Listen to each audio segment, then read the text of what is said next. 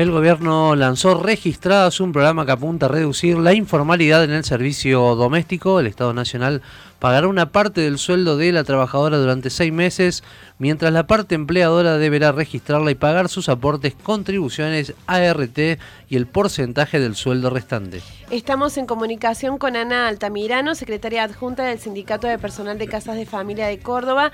Ana, bienvenida a Noticias al Toque. Javier Sismondi y Susana Álvarez, te damos los buenos días.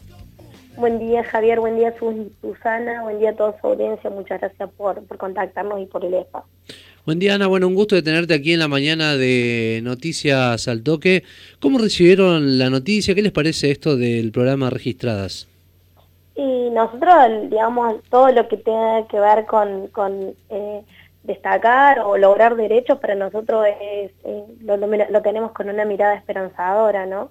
Eh, para nosotros es esperanzador que, el Estado invierta este dinero para eh, incentivar a esos empleadores que aún no registraron a sus trabajadoras para que lo hagan y, este dinero llegue a nuestras compañeras y compañeros, luego esa dichosa y tan ansiada registración que nos cuesta tanto lograr. ¿Cuál es el porcentaje de empleadas domésticas que trabajan en la informalidad en Córdoba, si tienen el dato? Eh, en Córdoba el dato específico no lo tenemos, pero la última encuesta a nivel nacional que tiene el INDEC, que hay 1.500.000 trabajadoras y trabajadores en el sector, que, solo de ese 1.500.000 hay 500.000 registradas. Así que es un 30% a nivel país.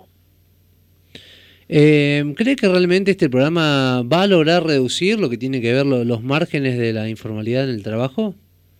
La realidad es que no sabemos qué va a pasar eh, a ciencia cierta, pero nosotros tenemos esta mirada esperanzadora que esto no solo logre la registración y que perdure por el tiempo que el Estado va a dar ese incentivo, sino que se genere una verdadera relación laboral y nuestras compañeras y compañeros eh, sigan eh, trabajando.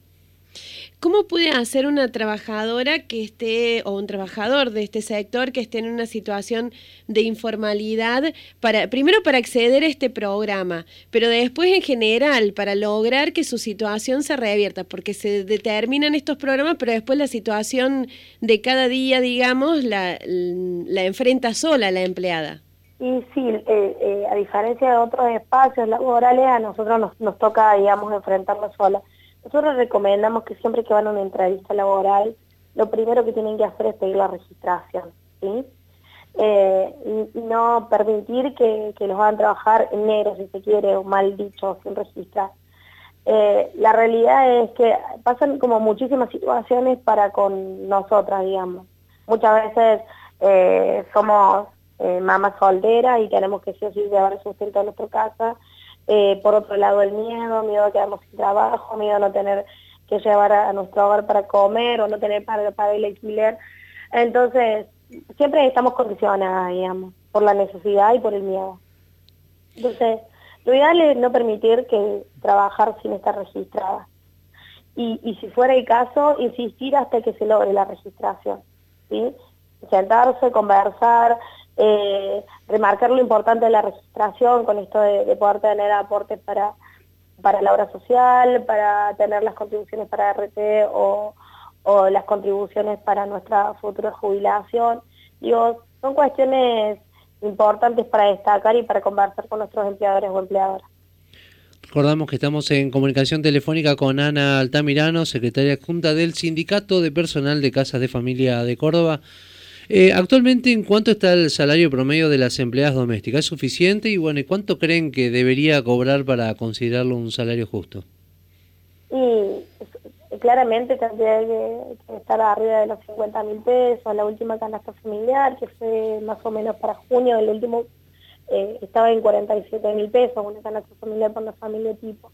Eh, el sueldo de la categoría quinta, que es una de las más consultadas, está en 28 mil pesos. ¿Y cómo viene la discusión paritaria en ese sentido? En la, última paritaria logramos, después de mucha discusión, porque fueron tres días de, mucho, mucha discusión, un 42% de, de aumento que iba a ser en, varios tramos. Uno en junio del 13%, 12% en, en septiembre, un 5% en diciembre y un 12% con cláusula de revisión para marzo del próximo año. ¿Qué balance hacen ¿no? también de lo vivido durante la pandemia? ¿Cómo, impactó, ¿no? sobre todo en las condiciones de trabajo y en el mantenimiento de los puestos de trabajo? Eh, y la verdad que, que siempre, digamos, salimos mal paradas de muchas situaciones, sabes que hay un aumento de sueldo. Bueno, ahora con la pandemia fue todo eh, terrible, muchas compañeras que les han reducido eh, los horarios laborales, muchas compañeras que han sido despedidas, muchas compañeras y compañeros a las que le han descontado el IFE, eh, muchas compañeras y compañeros a los que no le han pagado mensualmente como correspondía su sueldo. Digamos, han pasado muchísimas situaciones, todas injusticias, ¿sí? porque entiendo que muchos empleadores también son trabajadores y han percibido su sueldo como corresponde eh, y, se han tomado vacaciones. Por ejemplo, hay compañeras que no, no han podido reclamar vacaciones porque eh, los empleadores entendían que el, de pandemia eh, ya habían estado como descansando mucho tiempo. Em, entonces sí hemos vivido muchas situaciones de injusticia, cada una ha sido, al menos que han llegado al sindicato con, con el reclamo, se ha acompañado legalmente como corresponde, Em, y bueno, hemos tratado de buscar la mejor solución. Ana, después de este logro que es eh, el programa Registradas, ¿cuál es la siguiente batalla para que el trabajo de las empleadas domésticas sea de verdad un empleo digno? Eh, creo que, el mayor logro que podríamos eh, tener como sindicato o como trabajadoras es lograr que la sociedad nos valore. No hablo del precio, hablo del valor, del valor de la persona está al cuidado de las tareas del hogar o de las personas, niños, personas con discapacidad o adultos mayores en cada hogar. Digo, poner en valor eh, la figura de la persona que tiene las tareas del cuidado, en el sentido que esta persona permite que yo desarrolle mi vida, sea quien fuera, ¿no?